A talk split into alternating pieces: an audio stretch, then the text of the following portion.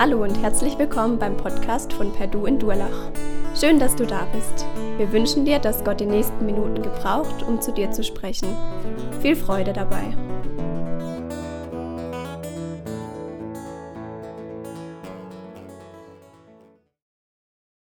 Wo ich in der Vorbereitung war und mich auf das Thema, also auf die Predigt heute vorbereitet habe, habe ich auch mit jemandem geredet, mit dem ich studiert habe. Der ist, würde ich sagen, sehr gebildet, interessiert sich für relativ viel und ist belesen.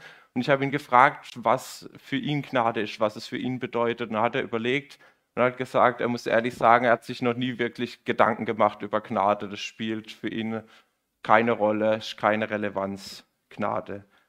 So sieht man vielleicht den Unterschied, dass für andere gar keinen äh, Wert hat, Gnade, und für uns ist das so typisch und relevant. Und da habe ich mich gefragt, haben wir verstanden, was Gnade ist?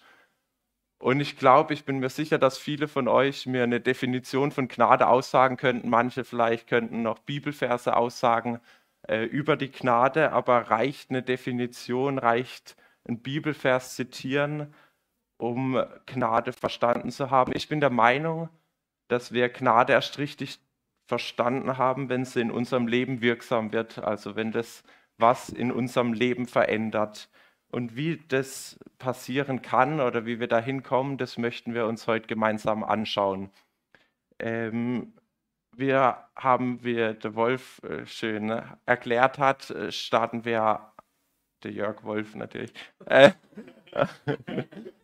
Verwechslungsgefahr. Ähm, wir sind in eine neue Themenreihe gestartet oder starten heute in eine neue Themenreihe, wo wir uns beschäftigen mit den Gewissheiten, also anders übersetzt mit unanzweifelbaren Dingen für uns als Kinder Gottes. Und wir schauen verschiedene Themen an, wo so die Grundlagen unseres Glaubens bilden. Und heute die erste Grundlage ist das Leben aus der Gnade. Wir haben den Text, wo vorhin so schön vorgelesen wurde, den schauen wir uns heute an und der Text ist aus der Bibel. Und zwar ist das eigentlich ein Brief gewesen, den der bekannte Prediger Paulus an eine Gemeinde schreibt, die in der Stadt Ephesus ist. Wegen dem heißt der Brief Epheserbrief.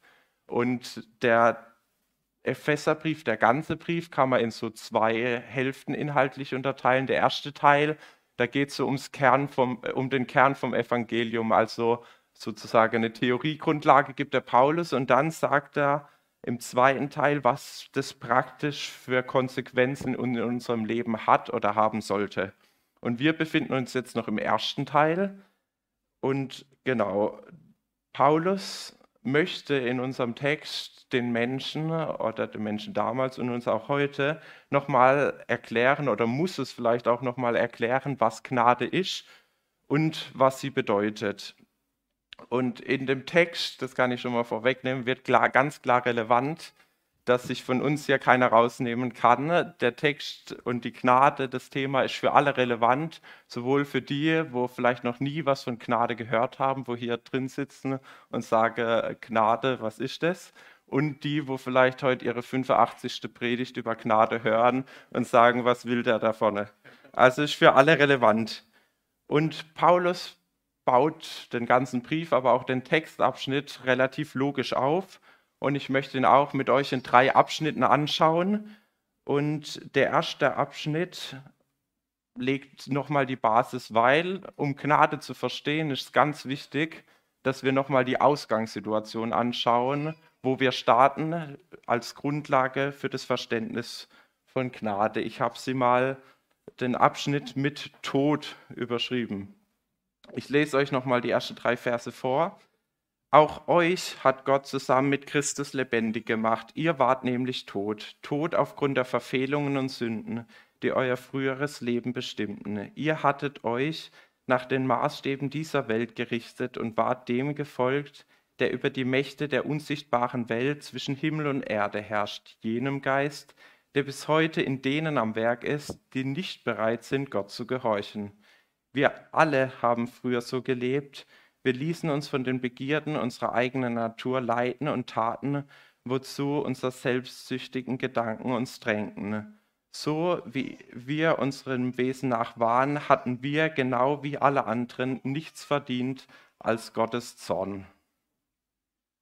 Hier in dem Abschnitt steht, dass wir tot gelebt haben. Erstmal steht da, ihr wart nämlich tot in Vers 1. Jetzt ist die Frage, wer ist mit ihr gemeint? Wenn wir anschauen, an wen der Text adressiert war, der ganze Brief, gucken wir ganz am Anfang vom Brief in Vers 1, wo da steht, der Brief ist an die Heiligen und Gläubigen in Christus Jesus, die in Ephesus sind. Also es geht um Gläubige. Und Paulus sagt, ihr wart tot. Ihr Gläubigen wart tot. Wir sehen aber auch durch das Wort auch, wo hier steht in Vers 1, nicht nur die Gläubigen waren tot, sondern auch alle anderen. Also alle sind tot oder tot gewesen. Noch eine kurze Ergänzung, warum ich, ich habe es vergessen, ich habe es doch nicht gemacht, aber ich kann euch sagen, wo eigentlich eine Klammer wäre. Und zwar eigentlich habe ich eingeklammert gehabt, in meinem Skript zumindest, nach auch euch kommt eine Klammer und dann hat Gott zusammen mit Jesus Christus lebendig gemacht, Klammer zu. Das steht eigentlich in Klammer. Warum? In der neuen Genfer Übersetzung. Im Griechischen endet nach auch euch, ist sozusagen, bricht der Satz ab und es kommt sozusagen ein langer Einschub von 1b sozusagen bis 4 und erst danach kommt sozusagen das, was hier vorgezogen wurde, steht eigentlich erst in Vers 5, wegen dem, falls ihr eine andere Übersetzung habt, steht es wahrscheinlich bei euch nicht da. Da steht nur auch euch, die ihr tot wart. Das lebendig gemacht kommt eigentlich später. Aber zurück zu dem wichtigen. Wir waren tot. Jetzt fragt ihr euch, hier steht auch, Leb, euer Leben war tot, tot leben, wie geht es, was ist es? Wir leben doch, wie können wir tot sein? Und dazu müssen wir zurückschauen, ganz am Anfang von der Bibel, ganz am Anfang von der Menschheitsgeschichte. Und da gab es zwei Menschen, Adam und Eva, den meisten ist bekannt. Sie lebten in enger Verbundenheit, in enger Beziehung mit Gott. Und ähm, dann tritt jemand auf, und zwar der Versucher, der Teufel, der Satan, in Form von einer Schlange. Und er fragt die Frau, die Eva, hey, ich habe gehört, ihr habt verboten bekommen, die Früchte hier in dem Garten zu essen.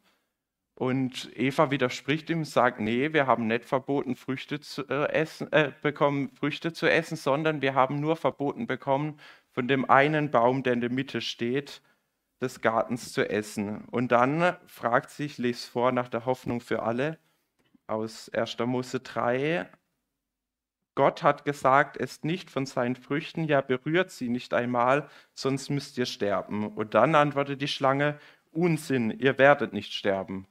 Und welche, wo jetzt die Geschichte kennen, stimmen vielleicht der Schlange zu und sagen, ja, wo sie die Frucht berührt hat, ist sie weder gleich tot umgefallen, noch wo sie die Frucht gegessen hat, ist Eva und dann auch Adam, waren die sofort tot. Aber in der Bibel wird uns klar, sie waren doch tot, und zwar geistlich tot. Und um diesen geistlichen Tod, der wird auch hier beschrieben. Ich hoffe, es wird gleich Verständnis. Hier geht es auch darum, dass alle geistlich tot sind und waren. Und warum? In Vers 1 steht es warum, nämlich aufgrund unserer Verfehlungen und Sünden. Wir waren tot in unseren Sünden. Wir waren ja gerade schon am Anfang der Bibel, am Anfang der Menschheitsgeschichte. Und wenn wir noch ein Kapitel davor gehen, 1. Mose 2, wird uns beschrieben, wie wir Menschen als Ebenbild Gottes geschaffen wurden. Wir wurden in enger Verbundenheit, in engster Beziehung mit Gott geschaffen. Und es bleibt aber nicht so. Wir Menschen haben uns getrennt aufgrund von unserem Egoismus und weil wir unser eigener Gott sein soll, wollten, weil wir nimmer Ebenbild sein wollten, sondern mehr ein Abbild, haben wir uns von Gott getrennt. Man könnte das auch vielleicht übersetzen oder als Bild Abnabelung. Es wird ja schon erwähnt, meine Frau ist schwanger im achten Monat. Und es wäre so, wie wenn unser Baby auf einmal auf die Idee kommt, im Bauch die Nabelschnur durchzuschneiden, sich abzunabeln und so getrennt sein, weil es unabhängig sein will von meiner Frau. Und ist ganz klar, wir haben uns von Gott getrennt. Die Sünde ist die Abnabelung, die Trennung von Gott. Und Gott ist der Schöpfer, das lesen wir auch ganz am Anfang. Gott ist das Leben, er schenkt Leben und er ist das Leben. Und wenn wir uns von Gott, dem Leben, trennen, wenn wir von uns dem entfernen, dann ist automatisch sind wir tot. Wenn wir uns vom Leben entfernen, er, der das Leben ist, wo wir eigentlich in Verbundenheit waren, wenn wir uns trennen, sind wir tot. Und mir ist dabei wichtig, sozusagen, dass Gott uns nicht für die Sünde, also für die Abtrennung mit dem Tod bestraft, sondern die Sünde, die Abtrennung ist automatisch der Tod. Ich möchte es euch erklären mit einem anderen Beispiel, dass es keine zwei Prozesse sind, sondern äh, eine Konsequenz ist. Wenn wir zum Beispiel hier in dem Raum Licht haben und wir wollen es dunkel machen, müssen wir nicht sagen, wir nehmen das Licht raus und tun Dunkelheit reinmachen. Nee, wenn wir das Licht entfernen, ist automatisch Dunkelheit. Oder genauso, wenn hier in dem Raum Wärme ist und wir sagen, jetzt wird das Licht entfernt, äh, wir wollen hier kalt machen, müssen wir auch nicht sagen, wir tun die Wärme rausmachen und Kälte rein. Nee, wenn wir die Wärme entziehen, ist automatisch kalt. Und so ist es genauso, wenn wir uns durch die Sünde von Gott trennen, der das Leben ist, und wir uns von dem Leben trennen, ist automatisch auch tot. Es macht ja auch keinen Sinn, sozusagen auf ein Gesetz zu entwerfen, dass auf Selbstmord die Todesstrafe liegt. Man kann nicht einen Toten töten, das macht keinen Sinn. Und äh, so ist es auch mit uns in dem Bild gesprochen, das klingt ziemlich hart, haben wir Selbstmord begangen, wir haben uns von uns aus getrennt von Gott. Und weil wir von dem Leben getrennt sind, sind wir tot. Und es ist so eindeutig, Paulus schreibt es auch, wir sind tot, es gibt auch kein Dazwischen, also entweder man ist tot oder lebendig. Paulus hätte ja auch schreiben können, ja, ihr wart geistlich krank oder ein bisschen erkältet, aber nee, wir waren tot und das klingt ziemlich hart und es ist auch hart. Jesus kam ja auch nicht auf die Erde und ist für uns gestorben, weil es ja weil es eine schöne Option ist, weil es ein Plan B war oder irgendwie eine Alternative. Jesus selbst sagt auch, es gibt nur einen Weg. Er sagt, ich bin der Weg. Es gibt keine Alternative. Und unser menschliches Denken ist ja manchmal so, ja, wenn wir uns von Gott trennen, wenn wir uns äh, trennen von der Herrschaft von Gott, dann haben wir einen freien Willen, dann können wir tun und lassen, was wir wollen.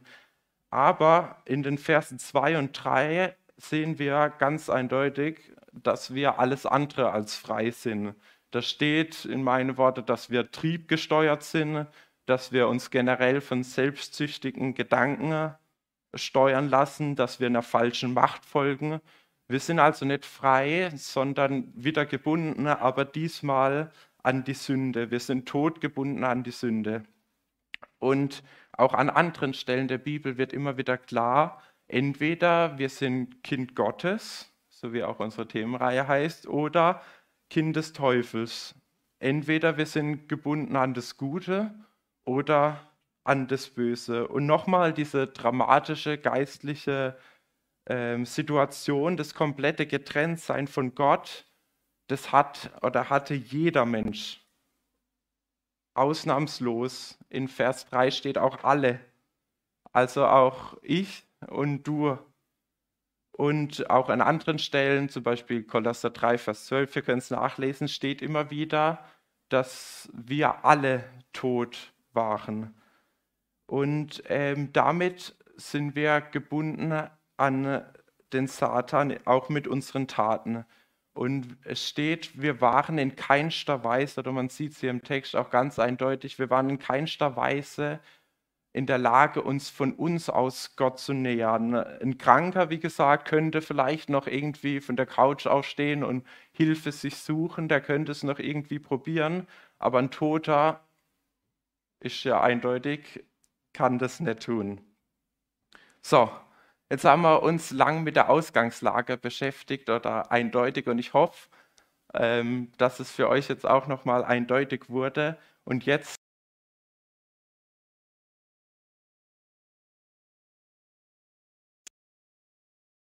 Hauptpunkt sozusagen der Gnade. Wie gesagt, ich fand wichtig, nochmal die Ausgangslage, sich der Situation bewusst zu werden, damit wir Gnade verstehen können. Weil jetzt, auch im Text, kommt Gott mit in all seiner Liebe mit ins Spiel. Und jetzt kommen wir zu der Gewissheit, wie der Titel heißt, die uns Gott schenkt. Ich lese weiter ab Vers 4. Doch Gottes Erbarmen ist unbegreiflich groß. Wir waren aufgrund unserer Verfehlungen tot, aber er hat uns so sehr geliebt, dass er uns zusammen mit Christus lebendig gemacht hat. Ja, es ist nichts als Gnade, dass ihr gerettet seid. Zusammen mit Jesus Christus hat er uns vom Tod auferweckt und zusammen mit ihm hat er uns schon jetzt einen Platz in der himmlischen Welt gegeben, weil wir mit Jesus Christus verbunden sind.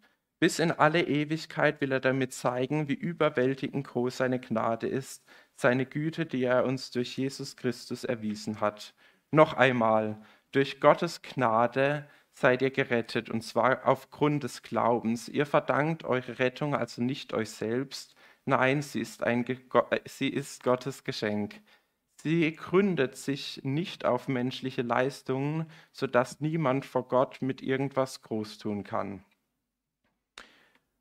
Man kann es ja zusammenfassen, und so stand es ja auch in Vers 1, Gott hat uns wieder lebendig gemacht. Wenn wir nochmal den Brief anschauen, wo äh, der Paulus an, den Epheser, an die Epheser schreibt, sehen wir vom Aufbau in Kapitel 1, also dem Kapitel davor, beschreibt Paulus in schöner Ausführung den großen und lebendigen Herrn Jesus. Und in, jetzt in den Versen 1 bis 3, wo wir gerade eben behandelt haben, geht es dann um uns Menschen und beschreibt uns tote Menschen in Sünde gefangen und dann kommt das Wort doch Gottes Erbarmen oder in anderen Übersetzungen heißt es aber Gott. Das große Aber kommt dann. Und da steht, Gott hat Erbarmen und zeigt seine Gnade. Und jetzt ist vielleicht die Frage, ist Gnade und Erbarmen das Gleiche oder Erbarmen, Barmherzigkeit und Gnade ist das Gleiche? Ich denke, dass es einen kleinen Unterschied gibt und das möchte ich euch kurz erklären. Für mich ist Erbarmen und Barmherzigkeit bedeutet es, ich lese mit, dass ich mich auch nicht verspreche und ich lese zweimal, dass man es versteht. Gnade und Barm äh, Erbarmen und Barmherzigkeit ist, du bekommst nicht, was du verdient hast, also keine Strafe. Und Gnade, du bekommst das, was du nicht verdient hast. Also nochmal, Erbarmen und Barmherzigkeit bedeutet, du bekommst nicht, was du verdient hast, also keine Strafe, oder Gnade, du bekommst das, was du nicht verdient hast, das Geschenk, das ewige Leben. Oder anders ausgedrückt, Gnade bedeutet, dass Gott mich mit Segnungen überhäuft, die ich nicht verdiene. Und Barmherzigkeit oder Erbarmen bedeutet, dass er mich nicht bestraft mit dem, was ich eigentlich verdiene. Genau. Das Schöne ist, das kommt immer bei Gott als Paket. Ist immer beides gleich in einem. Gott ist ein Gott der Liebe, das sehen wir hier. Und auch Gott ist ein Gott des Lebens, davon hatten wir es ja schon. Und Gott hat uns wieder lebendig gemacht. Wir kommen ja von Ostern, das wird im Lobpreisteil auch ziemlich schön eindeutig. Und wir durften letzte Woche feiern, wie Jesus es wieder möglich gemacht hat, dass wir in enger Verbindung mit Jesus wieder in enge Verbindung mit Gott kommen können. Wir wieder verbunden sind mit dem Leben, wo wir vorhin behandelt haben, wo wir eigentlich getrennt waren. Es ist wieder möglich, verbunden zu sein. Und dafür hat Jesus den Tod überwunden. Mit ihm zusammen sind wir wieder lebendig gemacht. Und es ist klar, wie könnte jemand, der tot ist, jemand anderes lebendig machen. Jesus hat den Tod besiegt. Er ist, hat, ist wieder durchgedrungen zum Leben und mit ihm können wir auch wieder lebendig werden. Und er ist wieder der Einzige, der Leben denkt. Vorhin habe ich gesagt, Jesus sagt, er ist der Weg, wenn man da heißt, ich bin der Weg, die Wahrheit und das Leben. Wieder eine Option, sondern Jesus sagt, er ist das Leben. Und wenn wir mit ihm zusammen sind, hat er uns wieder lebendig gemacht. Wir sind dann gelöst von der Herrschaft der Sünde. Es war ja so eine hoffnungslose Lage, wo ich euch vorhin beschrieben habe. Wir waren tot und wenn jemand auch gestorben ist, sagt man ja auch oft, oder in Filmen hört man es vielleicht, da ist nichts mehr zu machen. Und Paulus will uns auch klar machen, dass da eigentlich nichts mehr zu machen ist und welchen großen Unterschied es macht, dass wir Jesus haben, was wir Gläubige für eine Gewissheit haben. Er hat uns mit Gott wieder lebendig gemacht und das verändert einen. Vielleicht kennst du auch jemanden, der wieder sozusagen lebendig gemacht wurde, zumindest teilweise hier auf der Erde, also abgesehen von dem Geistlichen, also reanimiert wurde. Vielleicht kennt ihr jemanden.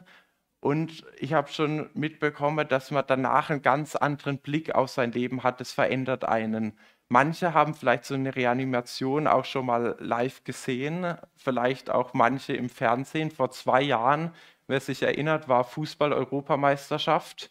Und dort ist äh, bei einem Spiel äh, Finnland gegen Dänemark, aber ist egal, ist einfach ein Fußballspieler mitten während dem Spiel zusammengebrochen, der Christian Eriksen, und musste auf dem Fußballfeld reanimiert werden. Und ich habe von ihm, ich bin sehr Fußball interessiert, habe ein Interview von ihm angeschaut, circa ein Jahr später, also kurz vor der Weltmeisterschaft letztes Jahr. Und da wurde er gefragt, natürlich auch zu der Situation vor einem Jahr und so. Er kam ziemlich schnell wieder zurück, also er kann wieder Fußball spielen. Und er wurde gefragt und man hat so gesehen, wie seine Einstellung zum Leben sich geändert hat. Und er wurde gefragt, ja, wie es ist, wie er die Fußball-WM, welche Ziele er verfolgt und so. Und dann hat er gesagt, er ist so froh, überhaupt und dankbar leben zu dürfen. Das andere ist alles Zugabe, das ist so irrelevant im Verhältnis dazu. Und ich glaube auch, dass wenn man mal so was erlebt hat, wenn man wieder ins Leben geholt wird, hat sich was verändert. Generell finde ich die Reanimation, wie wir sie kennen, eigentlich auch ein gutes Bild für das Geistliche. Habt ihr schon mal jemand erlebt, wenn jemand reanimiert wurde oder kurz davor, wenn der Tote oder der Patient auf dem Boden liegt, dass dann erstmal gefragt oder debattiert wurde, ja, hat der überhaupt verdient, reanimiert zu werden? Hat der ähm, nie gelogen? Hat er, war immer seiner Frau treu? Hat er ja gute Dinge getan? Ist der Christ? Lohnt sich das, den zu reanimieren? Eine Reanimation kann man sich nicht verdienen und eine Reanimation, man kann sich auch nicht selbst reanimieren. Und so ist es auch. Wir haben es nicht verdient und wir können auch uns selbst nicht reanimieren. Das muss von außen geschehen. Und wenn wir dann reanimiert werden, haben wir eine neue Sicht. Und so war das auch beim Paulus, der den Brief geschrieben hat, sieht man das auch so wunderschön, was es in ihm verändert hat, das wieder lebendig gemacht zu werden. Paulus selbst war ein, also ein gebildeter Mann, lesen wir. Er war damals auch erfolgreich, er war geistlich angesehen. Und dann kam Jesus in sein Leben. Und das hat ihn verändert. Das schreibt er selber in Philippa 3, das möchte ich vorlesen, das habe ich euch vorne nicht mit drauf.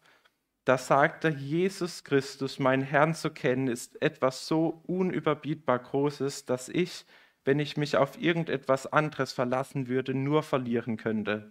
Seinetwegen habe ich allem, was mir früher ein Gewinn zu schein schien, zu schein schien, ich kann kein Deutsch, zu sein schien, den Rücken gekehrt. Es ist in meinen Augen nichts anderes als Müll, denn der Gewinn, nach dem ich strebe, ist Christus. Es ist mein tiefster Wunsch, mit ihm verbunden zu sein. Also er sehnt sich so nach der Verbundenheit mit Jesus, die durch die Sünde ja ähm, im Totenzustand fehlte, wie ich es hoffentlich klar machen konnte. Und rückblickend, wenn, wir, wenn man das verstanden hat, was ich vorgelesen habe, tut er sein erfolgreiches Leben ohne Jesus als Müll bezeichnen, nach der Hoffnung für alle, im Verhältnis zu dem jetzigen Leben im Gefängnis, weil den Philipperbrief schreibt er aus dem Gefängnis, aber mit Jesus.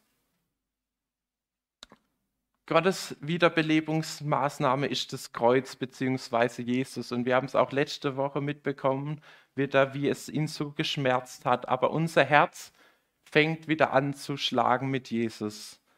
Und wir Menschen, wir sehen uns ja oft nach so einem konstanten Leben. Und ich kann euch eins sagen, ein totes Leben ist ziemlich konstant.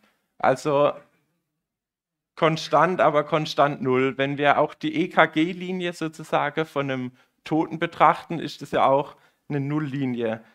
Mit ein geistliches Leben mit Jesus hier auf der Erde ist oft mühsam. Das ist oft ein Auf und Ab, so wie eine IKG-Linie, geht immer nuff und nunna.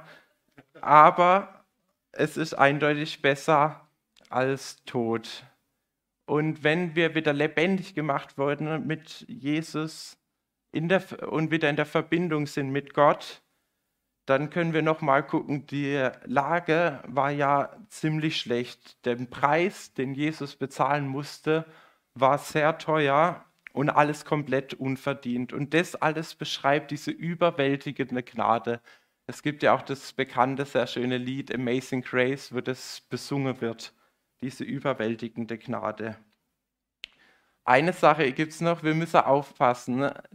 Die Gnade ist kein Freibrief zu sündigen, weil die Gnade befreit uns von Sünde, aber nicht für Sünde.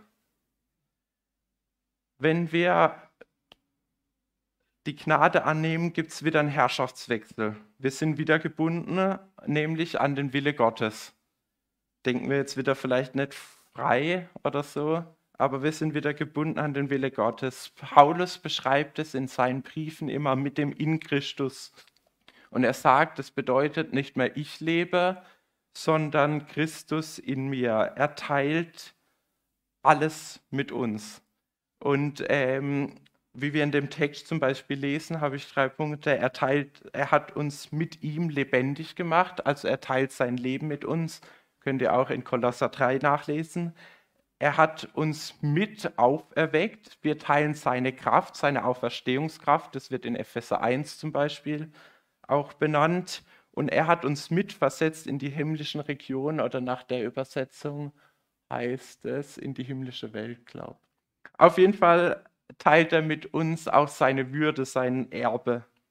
Und wozu lesen wir in Vers 7? All das für Gott. Er hat uns gemacht, dass wir damit er den Reichtum seiner Gnade erweisen kann. Er möchte seine Größe und Gnade zeigen. Und mir ist nochmal ganz wichtig zu betonen, Gnade hat nichts mit meinem Verdienst zu tun. Es ist ein Geschenk, so wie es hier auch benannt wird. Und ein Geschenk, ein äh, Geschenk kann man nur empfangen, egal wie der Empfänger aussieht oder ist. Wir stehen da alle gleich da. Und wir Christen, glaube haben damit innerlich oft ein Problem, weil das passt in kein religiöses System rein. Man kann nicht mal sagen, ja, ich habe es mir ein bisschen mehr verdient als der oder die, das müsste doch sein. Aber nee, ist bei allen gleich. Ich habe euch vorhin beschrieben, wir alle waren tot. Und da möchte ich mich auch ganz besonders an dich wenden hier, falls du noch nicht die Chance genutzt hast. Jeder hat die Chance von Jesus bekommen. Jeder hier in dem Raum hatte die gleiche Ausgangslage. Wir, du, ich, jeder war tot. Und der Unterschied ist nur der, entweder du bist bereit, das Geschenk der Gnade anzunehmen und so wieder in enger Verbindung mit Gott zu leben, also du bist Kind Gottes, oder du sagst, ich lebe lieber getrennt von Gott. Das ist der Unterschied. Jetzt die Zeit rennt. Unser Pastor hat gesagt, wir dürfen nicht so lang predigen, habe ich ihn extra gefragt. Wegen muss ich jetzt schnell zum letzten Punkt kommen. Und zwar der dritte Punkt, die Werke. So, wir haben jetzt ausführlich den Zustand gehört ähm, und was sich dann geändert hat. Die Gewissheit habe ich euch hoffentlich beschreiben können, der Gnade. Und jetzt erklärt Paulus in seinem letzten Vers von dem Textabschnitt in Vers 10, wozu? Er schreibt dort in Vers 10, er hat uns durch, oder manche Übersetzungen schreiben auch in Christus dazu geschaffen, das zu tun, was gut und richtig ist. Manche Übersetzungen schreiben auch zu guten Werken. Und mit dem Geschaffen ist auch das Neugeschaffen gemeint, also das, dass er uns wieder lebendig gemacht hat zu guten Werken. Und ähm, dabei ist ganz wichtig, dass er uns errettet hat zu guten Werken, dass wir die guten Werke tun und nicht, wir sollen gute Werke tun, um errettet zu werden. Wichtiger Unterschied. Wegen dem, ihr habt euch vielleicht schon gewundert, warum ich da Züge als äh, Punkt genommen habe. Und ich bin jemand, wo immer gern Sachen im Kopf hat und Gedankenstützen, weil ich gern Sachen vergesse. Und ähm, wo ich die Punkte benannt habe, ist mir aufgefallen, dass wenn man immer den ersten Buchstaben nimmt, T, G, W, dann Ihr kennt vielleicht den französischen äh, Schnellzug, äh, den TGW. Mir ist klar, ich hatte zehn Jahre Französisch, viele ist nicht hängen geblieben, aber TGW schreibt man eigentlich mit V, das spricht man nur W aus. Aber vielleicht könnt ihr es auch so euch merken und immer wenn ein TGW vorbeifährt oder ein Zug generell, könnt ihr dran denken, TGW. Und da wird euch auch, dann könnt ihr nicht vergessen die Reihenfolge, weil es heißt nicht TWG, also nicht Tod, dann die Werke und dann die Gnade, sondern ganz wichtig, erst Tod, dann die Gnade und dann die Werke. Also TWG nicht, sondern TGW. Genau, ich möchte nicht länger darauf eingehen, ich, vielleicht hilft es jemand. Mir hat es zumindest geholfen, mich daran zu erinnern. So, und Paulus, der macht auch nochmal die Reihenfolge klar. Wenn ihr seht, die Verse 8 und 9 stellt er extra dem Vers 10 voraus und sagt, hier wird ja beschrieben, ganz eindeutig in seinen Worten, dass die Errettung nur aus Gott ist und nicht aus uns raus. Es ist mit unseren Werken nicht nur kaum schaffbar, sondern unmöglich. Nur Christus. Und die Errettung, wie sie hier beschrieben ist, ist aus Gnade und Glauben. Und wie wir es hier ein bisschen und auch besonders in Philippa 1 rauslesen können, ist auch selbst der Glaube äh, geschenkt durch die Gnade. Also alles ein Geschenk. Und wir sollen jetzt, wie es hier steht, gute Werke tun, nicht um errettet zu werden, sondern weil wir errettet sind, sollen wir gute Werke tun. Wir sind dazu errettet bzw. neu geschaffen. Und du sagst jetzt vielleicht, okay, die guten Werke, das schaffe ich nicht. Und dann hast du recht, weil das sollst auch nicht du machen, sondern, wie Paulus schreibt, Christus in dir, die neue Schöpfung. Du bist nicht mehr der Tote, in Vers 1 bis 3 haben wir das gelesen, das bist nicht mehr dann du, sondern du bist in Christus, mit ihm was Neues. Ich finde auch ein ganz schönes Bild und praktisches noch aus Johannes 15, wo Jesus sagt, ich bin der Weinstock und ihr seid die Reben. Also Jesus ist der Weinstock, wir sind die Reben und er sagt, nur am Weinstock können wir Reben Frucht bringen. Und Frucht bringen ist ja auch ein Bild für die guten Werke, wenn wir was machen, was die anderen sehen. Und wir können das nur in Verbundenheit mit Jesus tun. Und wir dürfen jetzt dann die guten Werke tun, nicht um die Errettung zu erhalten oder behalten, sondern um für Gott gute Werke zu tun, in ihnen wandeln. Ganz am Anfang von meiner Predigt habe ich ja sozusagen die Frage gestellt, oder mit dem richtig Verstehen der Gnade. Und ich bin mir sicher, wenn wir mehr und mehr das Verstehen und die biblische Wahrheit in uns reinlassen, dann hat es Auswirkungen uns über, auf unser Leben. Je mehr wir von Gott und seiner Gnade verstehen, umso wichtiger wird uns automatisch, was Gott wichtig ist und die anderen Dinge um uns herum verlieren an Schönheit. Und das verändert unser Herz und unsere Einstellung, wenn auch manchmal leider langsam. Aber wir dürfen dann gute Werke tun. Und ich möchte so meine Predigt beenden, wie auch der Text endet, und möchte es euch einfach den letzten Satz vorlesen, außer dass ich statt die Mehrzahl ein Singular einsetze, nämlich ein Du. Da steht nämlich, Gott hat alles, was du tun sollst, vorbereitet. An dir ist es nun, das Vorbereitete auszuführen. Ich möchte beten. Herr Jesus, ich kann gar nicht mit meinem menschlichen Verstand fassen und begreifen, was du für uns gemacht hast, Herr Jesus. Danke, dass du für uns ans Kreuz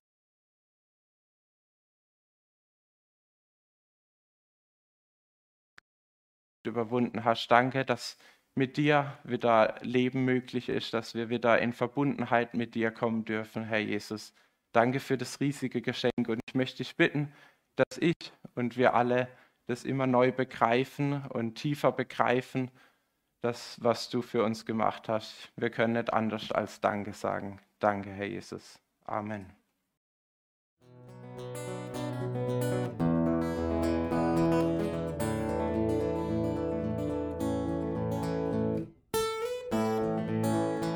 Wir hoffen, der Podcast hat dir weitergeholfen. Falls du noch Fragen hast, besuche gerne unsere Homepage unter www.per-du.church. Hier findest du alle wichtigen Infos zur Gemeinde und zum Glauben. Tschüss und bis zum nächsten Mal.